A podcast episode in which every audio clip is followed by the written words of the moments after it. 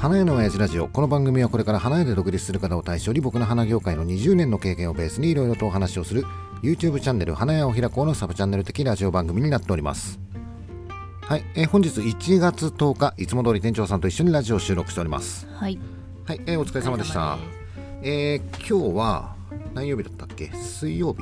水曜日。水曜日だよね、えー成人式も終わって、うん。えー一段落。うん。うん、な感じで昨日は、うん、片付けか。お店のね、うん、もうあれだね。お店の片付けしてます的オーラが出てんのがね。ね。売り上げが全然上がんないね、やっぱりそうなんですかね。オーラがあるんですかね。うん、だと思うんだよね、うん。えー年末はさ店頭がワーワーしてたしさ、うん。で正月、うん、入ってからなんていうのかな年明けの営業はさもう成人の日っていう目的持ってお客さんが買いに来るっていう、はい。のがあったでしょ、うん、で成人の日が終わって、えー店頭も今何も出てねえし、うん。うん、何かしらちょっと出てたか。チューリップとかなんかちょっと出てたか。昨日チューリップを買っうん。昨日だか一昨日買ったよね。買っ、た。うん、全然売れないだろ。もうお客さんも今はもういらないよっていううん。感じなんだろうね。うん。で、えー今日1月10日営業をしてもう今日からいや昨日から、えー閑散期ですよっていう感じで、うん売り上げが全然ないよねみたいな感じになるところ、えー今日売り上げ良かったよね。まあ売り上げがいいっていういや売り上げがいいんだよ。お客さんがいっぱい来たかって言ったら来てないんだよ、全然来てないんですよ。うん。えー、胡蝶蘭が2つ3つ売れたよっていうね。あのー店頭に来てお客さんが「すいません胡蝶蘭ください」って言ったんではなくて、えーおっさんの LINE から。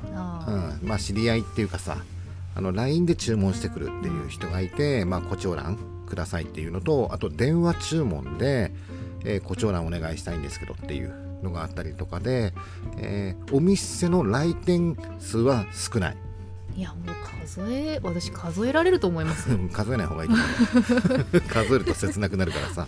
う、ん。うん、だけどこういうね閑散期の時、えーお店にお客さんがあんまし来ないっていう時でも売り上げは上げなきゃいけねえじゃんっていう。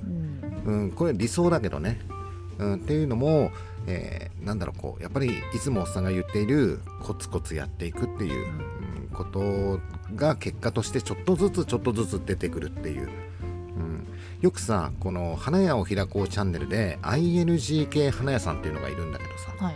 えー要するに、えーここ12年でお店を出したばっかりですっていう人がいる。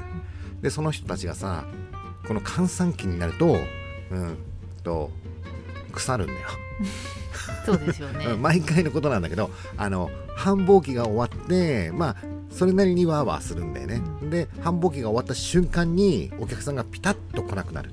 うん。で腐るんだよ。でそんな甘いもんじゃないみたいなことをいろんなところで発信するわけ、うんまあその通りなんだけどね。うん。その通りなんだけどあのうちのお店がさ今ちょっとずつなんだけど胡蝶蘭が売れ始めてきてるじゃない、はい。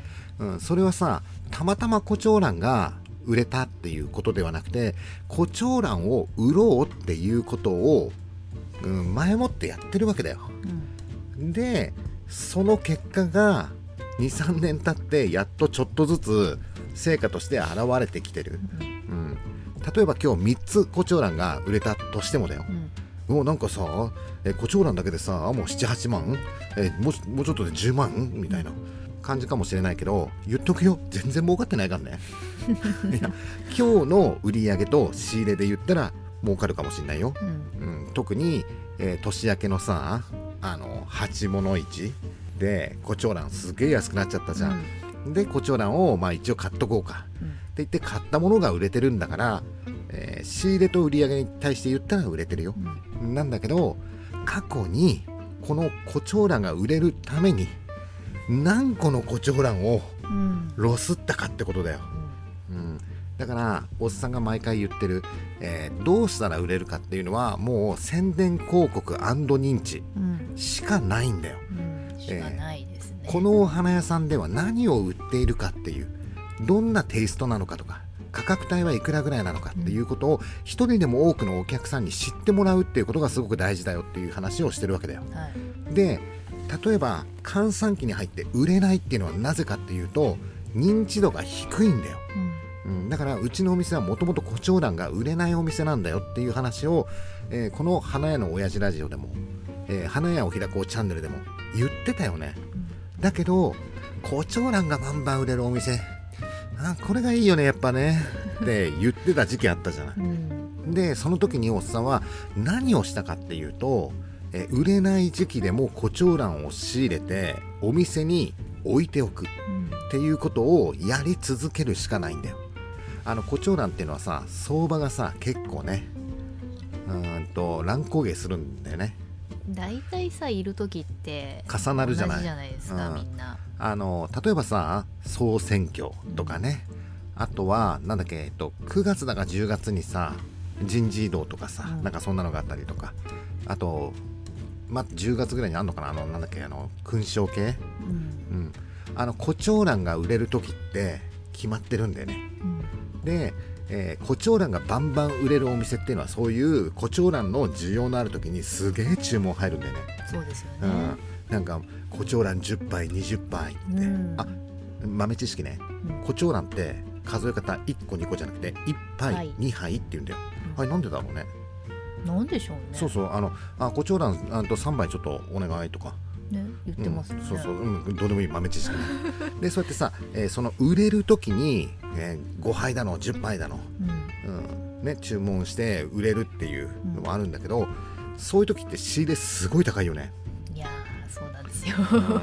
うん、だけどまあそういう時に売れるお店はきっと閑散期でもそこそこ売れてるっていうことでしょうねだから、えーそういうすげえ胡蝶蘭が売れる時にバンバン売るっていうことをやるのかっていうと、うん、あれさなんだろう胡蝶蘭が常にあるお店とかさうん。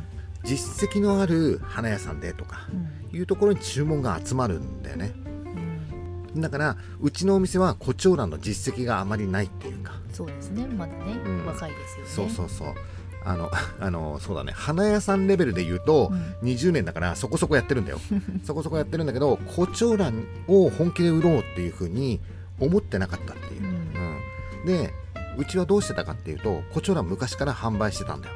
だけどどういうふうに販売してたかっていうと競りで安い時にだけ買ってうん。でそれをお店に並べて売れたらラッキーみたいなことをやってたわけでしょ。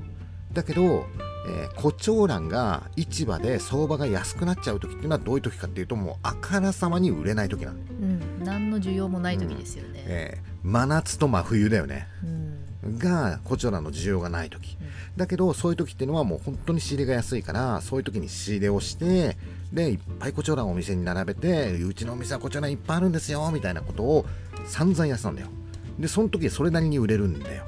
なんだけど、えー本当にお客さんが胡蝶蘭が欲しい時さっき言ってたね、そういうなんか胡蝶蘭の需要期の時にうちのお店はどうしてたかっていうと胡蝶蘭ないんだよ。うん。なんでかっていうと市場が高いから。なんです。っていう風に、えーある時とない時があるんだよ。うん。でそれでお客さんが、えーせっかく、えー買いに来たのにないとか。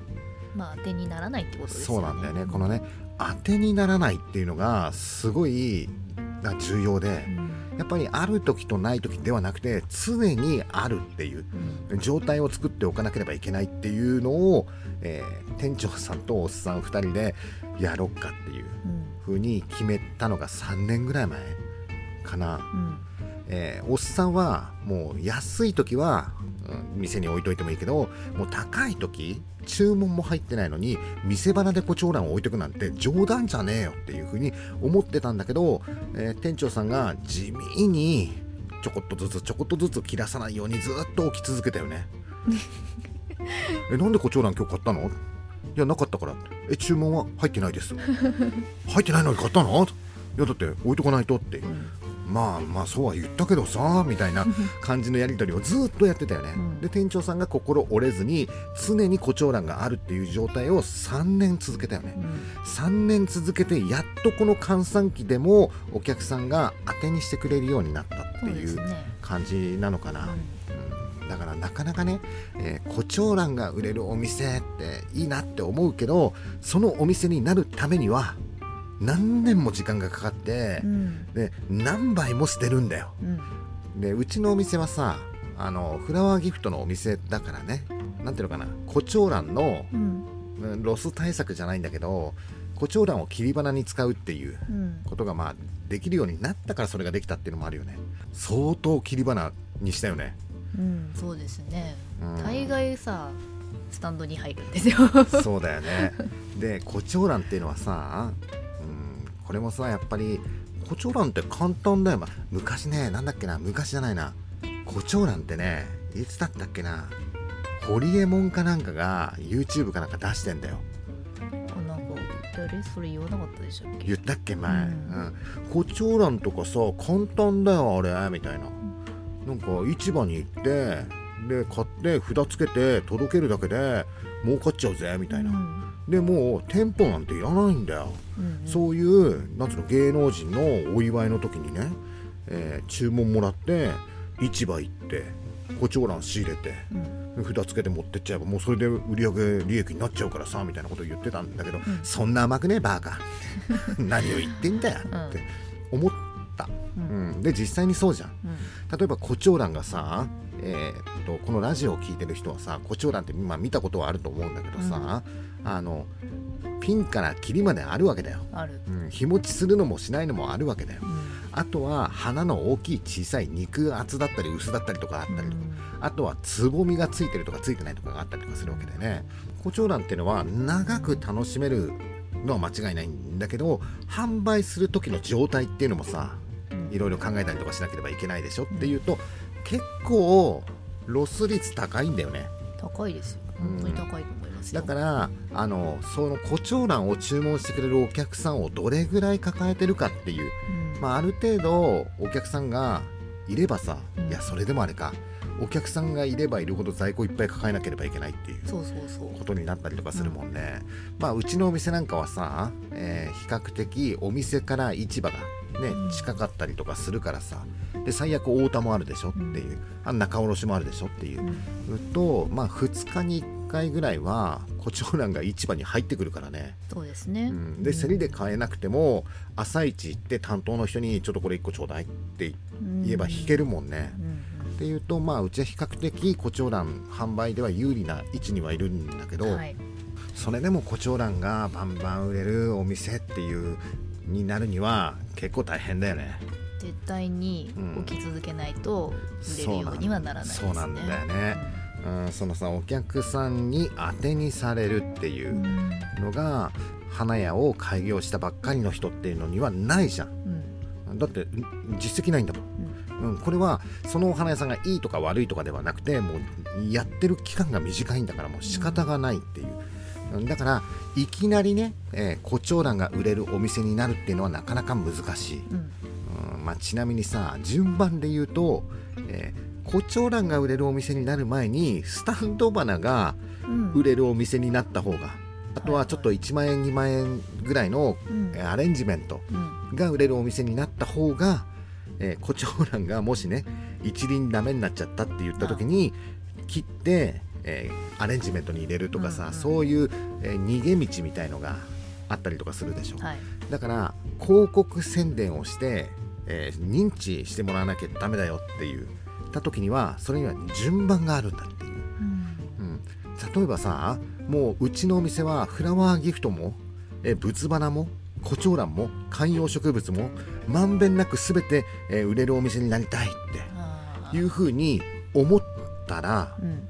全部揃えなければいけないじゃん。うん。今コチョウラン一つとっても売れるようになるまでは何個も何個も捨てなければいけないよっていうことが起きるわけでしょ。うん。そうするとさ、えーコチョウラン仕入れました、えー観葉植物仕入れました、えーアレンジメントとかスタンド花のために切り花いっぱい仕入れました、うん。う鉢物も仕入れました、もう何でもかんでも揃ってますよ。いらっしゃいってやった時にお客さんが認知してない場合はロスるよね。で全然認知されてないと全部ロスることになっちゃいますよ。全部ロスるでしょ。だから順番がある。うん。まずはおっさんいつも言うんだけど鉢物がいいよっていう、うん。うん鉢物苗物うん。みたいなものを店頭にわって出すっていう。う、ん。でこれは何でいいかっていうと、まあ、多少さロスることはあるかもしれないけど単価が低いっていう。うん。のと切り花っていうのはお客さんが買うお店を決めてるからなかなか浮気しにくい。うん。だけど鉢物苗物っていうのはパッと見可愛いなと思ったら売れるわけだよ。そうですね。だからそういうものを店頭にうわって出してうん。でスーパーの卵みたいなえお買い得品なものが一つかなんかあってうん。でそれでお客さんがあ商品を手に取ってお店の中に入ってもらう。お店の中に入ってもらったら切り花が多少ある。うん。で仏花が多少ある。うん。あこのお店はフラワーギフトも仏花もやってるのねっていう、うん。ことを認知してもらって苗物を買って帰ってもらうっていうこの順番があるって言ったでしょ、うん。これが第一フェーズなわけだよ。はいはい。でそこで鉢物と苗物でまず売り上げのベースを作る。うん。作ったらその後にえ仏花でベースを作っていく。うん。でそこからちょっとずつフラワーギフトの売り上げを上げていくっていうことを頑張る時期があるっていうことだ。はいはい。でその後に、えーアレンジメントの大きいのだったりとかスタンド花もやってますよとか、うん。うん、でそれで売り上げが作れるようになってきたら今度はコチョウランだったり観葉植物だったりとか、うん。そういうのに一個一個やっていく。うん。一気に全部やるっていうと一気に全部ロスるっていうと心も折れるみたいな感じになっちゃうから、まずは売り上げのベースを作ってからちょっとずつうん。一つずつね今うちのお店は3年かけてコチョウランを売ろうっていう。うん。で多少ロスったとしてもスタンド花に流すとかさ、うん。他の売り上げで利益取れてるから、うん。まあ、被害はそんなに大きくないよねっていう感じで売り上げを作っていくっていう、うん。だからさ焦る気持ちはわかるんだけどおっさんのお店だって20年商売やってるけどコチョウランが売れるお店になるっていうことをやるためにすごい時間をかけて、うん、ちょっとずつまだ全然売れてないけどね。う、ん。うん、いや市場に行くとさコチョウランバンバン仕入れてる人とかすごいいるよね、いや仕入れる人はうんもう競りとか、競りとかじゃないもんね、うん。もう最初っからさもう注文だよね。そうそうそうそう。だからそういうお客さんを持ってるか持ってないかでいうとうちのお店なんかまだ持ってない、からね。法人がないですからねあんまりね、うんそうだねあの飲み屋さん系は結構持ってるんだけど、うん。法人、うん、やっぱコチョウランって法人だね、そうですね、うん、だから、うん、そういうのも一個一個やっていく、ううん。ん、だから、えーベースを作っていかないと何か新しいことをしようって言った時にそれが失敗は失敗じゃないんだけどね、認知されるまでに時間がかかるんだから、えーその認知されるまではうん利益は出ないからさ、うん。うん、だから他で利益を取りながら新しいことをやっていくっていうこと？え前回のラジオでさ商売はゲームみたいなもんだからっていううん。ラジオを出したんだけど、はい。今の話ちょっとさ、えー花屋さんの専門的な、えーマニアックな話でこのラジオを聞いてる人で花屋さんじゃない人はもしかしたら面白くねえなって思うかもしれない。うん。けどさこれって、えー商品が変わっただけで他の業種でも同じでしょ？うん。例えば飲食店だろうが洋服屋さんだろうが、うん、何屋さんでもいいんだけどさやり方全部同じなんだよ。うん。お客さんが認知しなかったらお客さんは来てくれないわけでしょ？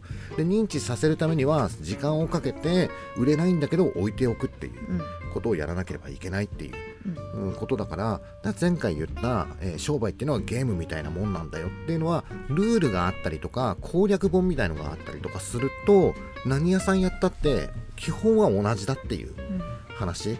だからこれを聞いている、えーもしかしたらさ ING 系花屋さん以外のね、えー何か新しく商売を始めたいと思ってるとか、えー何か新しい商売を始めましたっていう人は売れないのが当たり前、うん。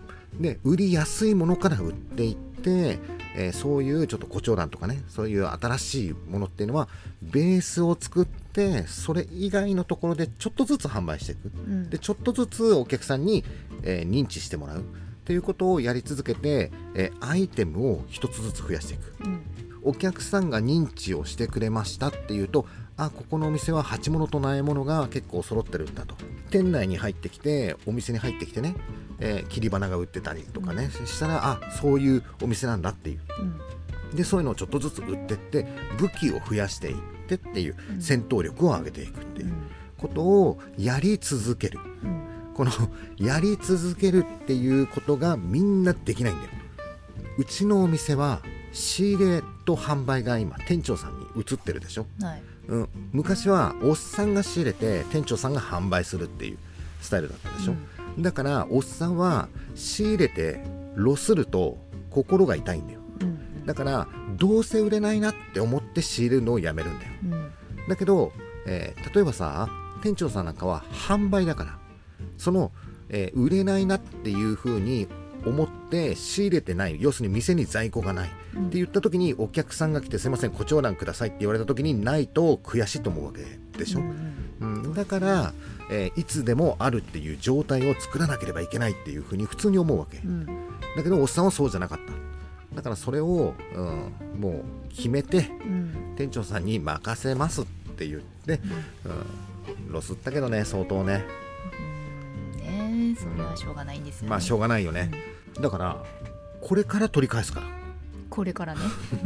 だから今日コチョウランが売れたとかうん。あるかもしれないけどまだ全然回収できてないから、うんそれはだけどこれが、えー売れるお店になっていけば、ね、簡単に回収もできてくるんだよ。うん。でこれが商売だ、俺らサラリーマンじゃないから、うん。あの損はすることはあるんだよ。サラリーマンって基本損しないでしょ。うん？働いて時間と日数でいくらって給料ちゃんともらえるでしょ、そううんですうねん。でも経営者ってそうじゃないからさ。やった分だけもらえるとは限らないですよね。そうなんだよね、うん。あのねなんだろう、えーサラリーマンの人が勘違いしやすいのはさはい経営者っていうのはやればやっただけ儲かるっていう。ふうによく言うよね。うん。それはね半分正解。うん。だけどやったのに儲からないっていうこともあるわけ。そうですよね。うん、サラリーマンはやったのに給料もらえないなんてことは稀じゃん。まれっていうかないでしょ。まれないか。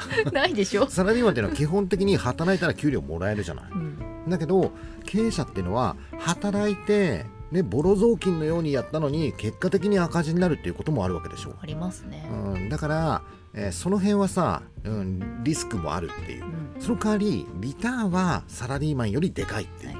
あだからね、えー、と今日の話で言うと胡蝶蘭が売れるようになるお店になるまでには時間がかかるんだよ。うん。だけどもし売れるようなお店になった時のリターンはすごく大きいから、うん。そういうお店になるためにやっぱりリスクを取らなければいけないっていうことだよ、時間ちょっとかかるかもしれないんだけどで時間かかってもほらえーっとどんどんどんどんマイナスになってったらお金なくなっちゃうじゃん、なくなっちゃいますね。だからうん。売り上げの取りやすいところから徐々に徐々にっていうね。地盤は固めないと。そうそうそうそう、あのいきなり全部売ろうっていうのは、うん、いややり方としてはいいと思うよ。例えばすげえ高立地で。うん。これも一緒だよね。高立地のお店を出すっていうことは家賃すげえ高いじゃん。はい。毎月何十万も家賃を払ってて売れなかったらこれはリスクじゃん、うん、だからもう一緒なんだよね。何でもかんでも。だから経営者っていうのは脳みそが違うんだよ。サラリーマンっていうのはやったものに対しての対価っていうのがあるじゃない、うん。だけど経営者っていうのはやったことに対してやり方を間違えるとマイナスになるっていううん。こともあるっていうことを分かってないと。うん。だからうまくテクニカルに売り上げを作っていくっていうことをやらないとあっという間にお金ってなくなるじゃん。なくなるんですようねでこれがね、えー今やってることがうん前回のラジオもで言ったよね。中長期的に見て、えーこういうことをやっていけば、え2年後3年後にはこういう売り上げが作れるみたいなことを想像うん妄想できてないと、そのやり方が全然ね、えっと目先のことだけをやってるとどんどんお金なくなるでどんどんどんどん悪循環になっていってっていうことが起こるわけだよ。この負のスパイラル。通称？私認めてないですよそれ。フパイラルが起こるっていうことになるわけでしょ、うんだからあのおっさんはさそれを昔知らなかったわけ。うん。で知らないから目の前のことだけとか、えーよそのお店を見て真似するだけとかでやってやっぱダメだったっていう。う、ん。で結局ね相当借金を作ったわけだよ。でそこから何が違うんだろうっていうのを一生懸命自分なりに試行錯誤をしてあそっか攻め方が違うんだっていうことが分かって今一個ずつこうやって攻めてって、うん、えー、結果がちょっとずつ出始めてきてるっていうことでしょ、うん、だからそのね攻め方を間違えなければ好循環になってって、えー、いい流れになっていく、うん、だけどやっぱりそれはさ経験してないとわからないことも多いから聞けばいいんだよ。わからないな。らまあこれでおっさんがアドバイスしたことが合ってるかどうかっていうのはま別だけど、おっさんはこうやったけどこうだったよっていうことぐらいは言えるじゃない？だからそういうふうに負のスパイラルフパイラルにならないように、えー、一個ずつコツコツやっていくっていうのが大事だっていうそういう話だよ。さあここ最近ちょっとさ花屋の親父ラジオが2日に1回のペースで出してる 花屋をひなこチャンネルは全然やってないんだけどね。異例の 異例ではない。たまにやるんだよこういうこと。あのレスポンスよくポンポンポンってラジオを出す時ってあるんだよ、うん、でこれが1週間ぐらい多分続くんだと思うんだよ、はい、でそこからピタッと止まるって。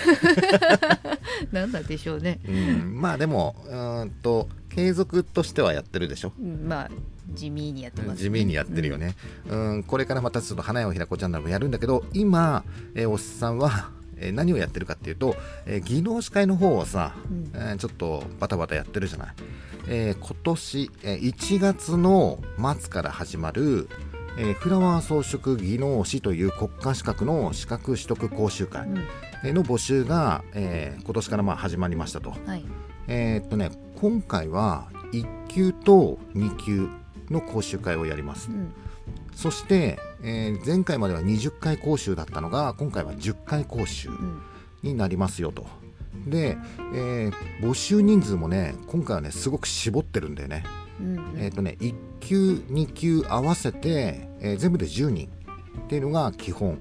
少人数制少人数制でやっていこうかなと、うん、で担当する講師が、えー、店長さんと骨折してるおっさん、うん、まあおっさんは別にね骨折してても講習会できるから、まあいいんだけどさ。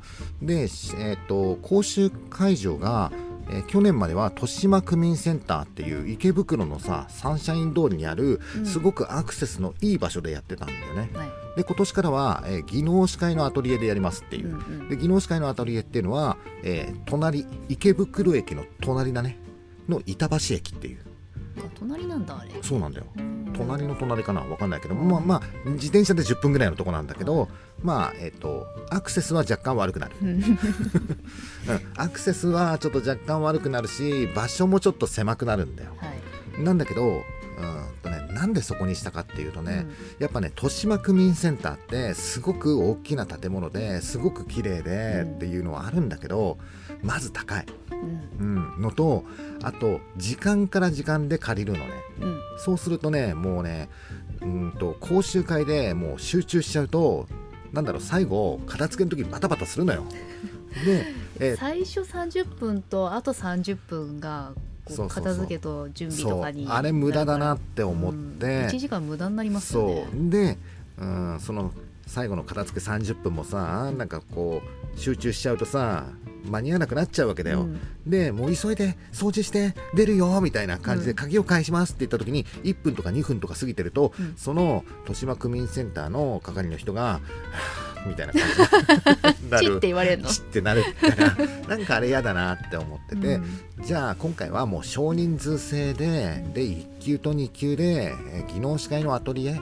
もう技能司会のアトリエっていうのはもうずっと,、えー、と一年中さそこに場所があるからさ、うん、であのフラワー装飾の試験って結構荷物いっぱいあるのよ、うん、あの専用の器とかさ無駄に長い無駄に長い定規とかさ ね、今回の器は陶器だよね。あとはワイヤーとかもさ結構重い。重いよねあれ、うん、だから、えー、今回からは技能司会のアトリエでやるからえっ、ー、とねお道具箱のなんか 生徒さん用のお道具箱を用意してもうそこはもうロッカーじゃないんだけどさ、うんうん、そこにもう自分の荷物を置いて、うん、えっ、ー、と身軽で来てねみたいな、うん、で講習会終わったら自分の お道具箱にしまってそこに置いといていいよみたいな、うん、でその方が、うん、集中してできるかなっていう、感じになっていて、まあ今回は1級と2級で10人しか、はい。えー、一応募集はしないんだけど、うん、これもコツコツ、うん、ちょっとやっていこうかなっていう、まだ今回店長さんが、えー、講師デビューだよね、まあデビューって言っても今までも散々やってたっちゃやってたけどね、お手伝い、うん、だけど今回、えー、担当するっていう風になったのは今回が初めて、そうですね、えー、でしょ？で、えー、技能士会ではさフラワー装飾技能士1級を持っていて、えー、公認講師検定っていうのがあるんだよね、はい、それやったよね去年ね。でその試験に合格した人が、えー、先生になると、うん、すごい厳しい試験だけどね、うん、でその試験に、えー、去年ね2人合格してるんだよね、はいはい、だからその2人の先生が、まあ、今回もしかしたらちょっとアシスタントで入って、うん、で、えー、っとまあ、その翌年とかには、うん、えー、その先生に担当してもらうっていう方向にどんどんなっていくんじゃないかなっていう、えー、とにかくね、え先生が足りないんだよ今。そう新しくなりましたからね、うん、課題がね。フラワー装飾技能士検定の課題が38年ぶりにガラッと変わったっていう、うん、でそのガラッと変わった課題を教える先生っていうのが日本全国に今不足してるわけだよ、うん、だから今集中してやってで公認講師の資格を取ってえー、教えられる人になっちゃえば、うん、もう数えるぐらいしかいないんだから、ね、っていうようなことも今技能士会でやってるでしょ、うん、だ技能士会の方もちょっと忙しくなってきて、うん、今度の23日新年会とかがあるんでね 新年会、ね、松葉杖ついて新年会行く。だけど、えーとね、その技能士会も今ね8年目9年目とかになってきてるのかな。もうそんなになります？そうそうそうそう。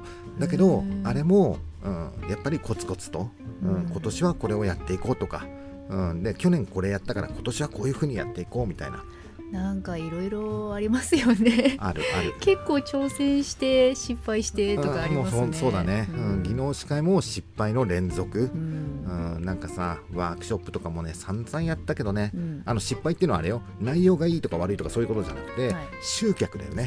集客がうまくいかないとかね、あとは、えー、生徒さんはいっぱい集まるとか、うん、お客さんいっぱい集まる。なんだけど経費がいっぱいかかっちゃうとかね。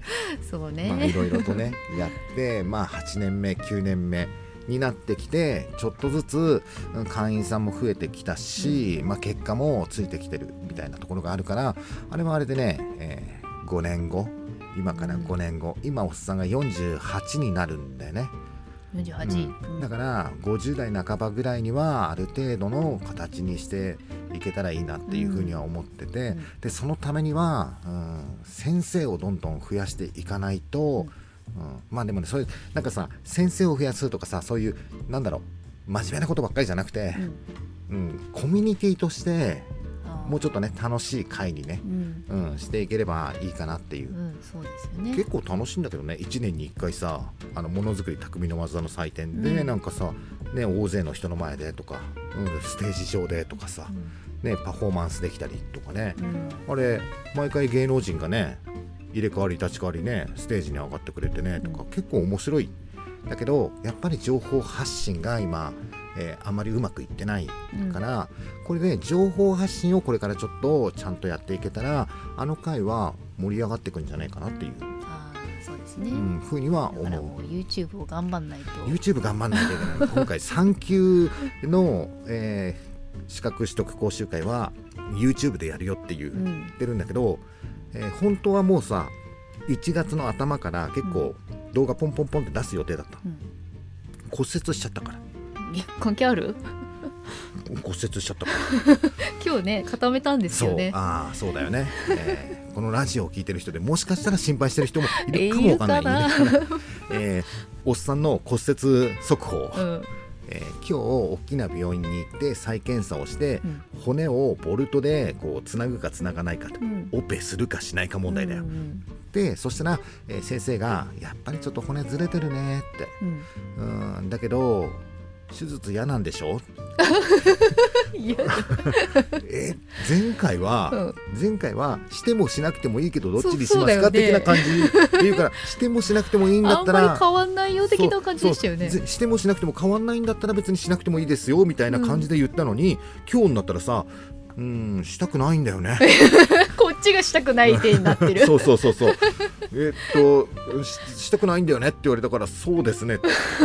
なんかさ積極的にさ「いや手術してください」ってなかなかなんか患者側からは言えないじゃない？だから一応さ、えっと、手術しない方向で今日ギブスで固めた、うん、うん、今まではやっぱりなんかねちょっと、えっと、半分ギブス半分包帯みたいな,、うん、なんかちょっと動くみたいな感じだったんだけど、もうがっつりと、えー、ギブスで固めたから、硬いんですね。もう硬い硬い。だから、えーと、これからちょっとかゆいとかいう時は、菜箸かなんかでこう 書いたりとかする。隙間はあるんですか？本当ね結構あるんだよね最初から。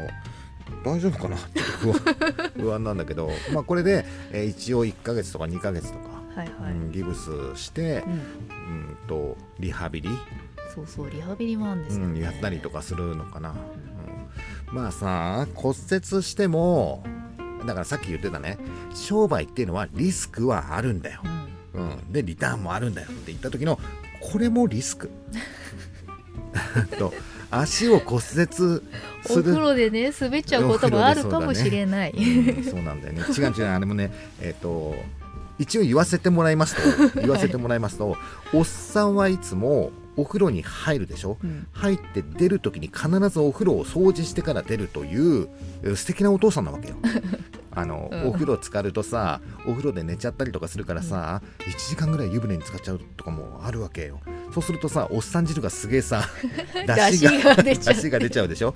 でそのまま出るとさ、きっとほらうち女家族だからさ、うん。となんかパパの入った後汚いんだけどとか言われるの嫌だから あのね なんだろうね、えーと、デリカシーのない言葉っていうのは、うん、おっさんだって傷つくわけ。だからそういうことを言われるともう嫌だから、うん、もうおっさんはもう、えーと、出しは出す、うん、だけどうんと言われるの嫌だからうんとお風呂掃除するっていうふうに決めてるわけ。でお風呂を掃除して出るわけ毎回、でその時にねその日はあのお風呂のさ湯なんつうの蓋あんちゃん、はい、あのパタパタする蓋、うん。あね、あの蓋を掃除する日だったの。うん、自分で決めてるんですか？その中で決めて何回かに1回はもう今日は蓋を徹底的にやるっていう日だったの。はい、でその蓋を掃除するのはどこでやるかっていうと、えっと、その体を洗うところでシュッシュシュッシュしながらこうガシャガシャやってたわけ、はいはい、でそこでシャーって流して最後お風呂の上に置いて出たわけ、うんはい、でその時に足の裏に洗剤が残ってたんだよで洗剤残ってて、えー、バスマットのないところに足をついたらつるんといっちゃったっていう もうこれあれだよ。良かれと思ってやったことがっていうことなわけ。そんなさお風呂出る時につるんって滑ることあんまないじゃん。じゃだから洗剤が足の裏についててつるんっていっちゃったっていう、うん、まあねだからなんだっていう。だからなんだっていう。ことなんだけど、まあ、だから結局ね、えー、これからね独立開業するっていう人もいるわけでしょ。でその人が例えば一人で独立しますって言った時に、えー、仕入れも一人で行きます、えー、お店も一人でやります。配達も一人で行きます。全部一人でやりますって言った時にだよ。もしお風呂に入ってお風呂の蓋を洗剤でやってつるんっていっちゃって骨折しちゃったら全てが終わるでしょ？終わる終わる。これがリスクなわけだよ、うん、だけど実際にうちのお店おっさんが骨折したところで売り上げ変わらないじゃん、うん、っていうよりもなんなら上がってる？えっと、おっさんが骨折したと同時に、えっと、なんか店長さんの責任感っていうのがぐっと上がるじゃん。で私が全てやるしかないになってるでしょ。確かにでしょ、今までは。それまではね、まあいいかなんかこれは社長にやってもらえばいいかそうそうそうそう。例えばさスタンドの配達なんて言ったら、うん、もう店長さんの仕事じゃなかったじゃんそれ、うん、だけどその何スタンドの配達コチョウランの配達っていうのは全部おっさんの仕事だったじゃん、うん、だけど今はもうお店で受けたらそれはもう私の仕事になるわけだよね、うん、スタンド回収だって私の仕事。そうそう全部そうなるわけだよね。で今日なんてスタッフさんが休みでワンオペだったじゃん、うん、っていうと、えー、今この時間に、えー、配達してくださいって言われたらどうしようっていうのを頭の中で考えるじゃん、うんうん、と今こういう状態なんで何時から何時ぐらいの間だったらあの配達できますよとかさ、近場だったらちょっと、えー、扉閉めて、えー、配達行ってきます。すぐ戻りますっていう。っていうのをもう勝手に考えるでしょ、うん、だっておっさん指示してないもんね、うんそうだね。だからそういうふうに社長がだらしなければだらしないほど従業員は育つわけだよ、うん、それはありますよ、本当だよね、だから えー、花屋さんでさ、はい、とさうちのさスタッフさ超使えないんだよねって。